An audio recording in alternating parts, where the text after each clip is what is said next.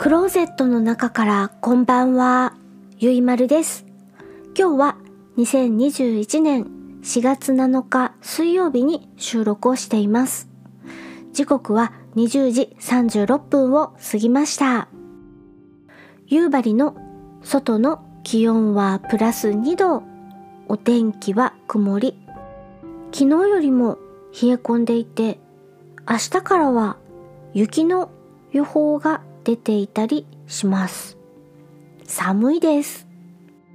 今夜お話しするのは映画ローズマリーの赤ちゃん。1968年アメリカ制作の映画のお話をします。監督はロマン・ポランスキーさん。出演はミア・ファローさん。ジョン・カサベテスさん。ルース・ゴードンさん。シドニー・ブラックマーさん。他です。予告編と本編の URL は Amazon プライムと YouTube のリンクをエピソード概要欄に載せています。見てみてください。私はレンタルをしてみました。ジャンルはオカルトホラーです。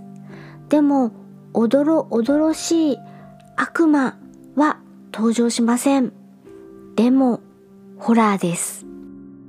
ヒロインはローズマリーさん。夫はガイさん。夫、ガイさんは駆け出し中の俳優さんです。ヤマハの CM に出ていたりします。でも、もっともっと売れたいなと思っている、そんな夫です。ローズマリーさんと夫、ガイがニューヨークで新しいアパート探しをしているところからお話が始まります。何やら曰く付きのアパートのようですが、すっかり気に入ってしまったローズマリーさん。一も二もなく決めてしまいます。お隣の老夫婦ともお知り合いになり、世話好きすぎる老夫婦に戸惑いを覚えつつも、新しい生活、壁紙を変えたり、家具を揃えたり、そして地下のランドリールームで出会ったテレサという女性、お隣の老夫婦の養女、養子縁組で家族となったテレサとも知り合って、さあこれからっていう時に、テレサさん、事故なのか恋なのかマンションから飛び降りて亡くなってしまいます。不穏なお話の始まりです。ローズマリーが妊娠していることがわかると、お隣の老夫婦の親切の度合いがさらに高まります。もうね、ローズマリーの肉親、実の親のような関わり方です。ローズマリーが通っていた産婦人科医もさっさと知り合いの産婦人科医を手配したり、食事も老夫婦はせっせとローズマリーの世話をします。一方、最初はお隣さんとの交流に乗る気のなかったローズマリーの夫、ガイ。まるで老夫婦に取り込まれるように親しくなっていきます。そして俳優としてのチャンスに恵まれなかったガイが急に棚ぼた式でどんどん売れっ子俳優になっていきます。どういうことなのよ、これ。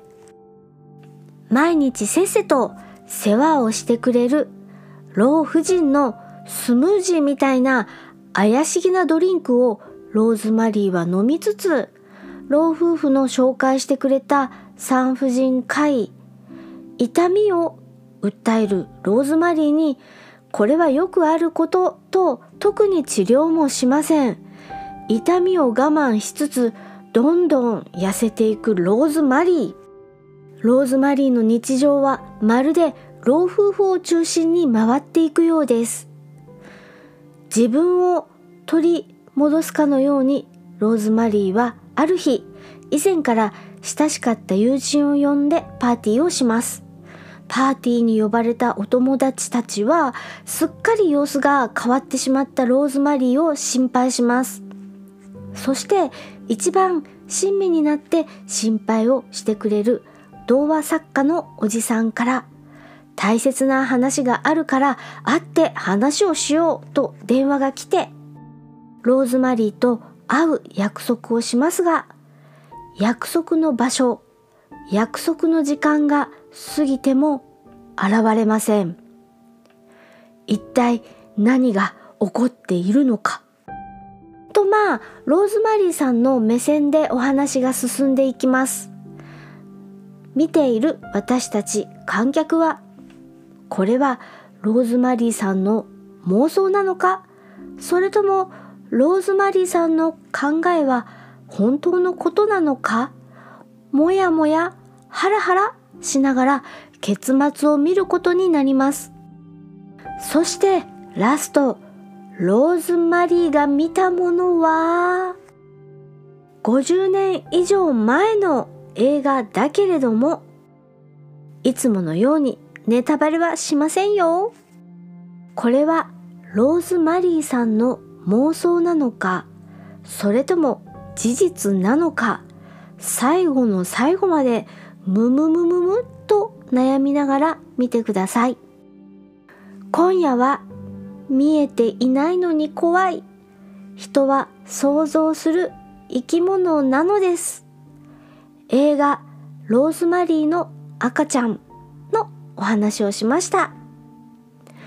それでは夜のゆいろく聞いていただきありがとうございます。北海道夕張からお話はゆいまるでした。おやすみなさい。収録やだな。スーパー収録タイム。え？特撮話で？流星タイ喋って話。ムシルバータイ特撮放送流星シルバー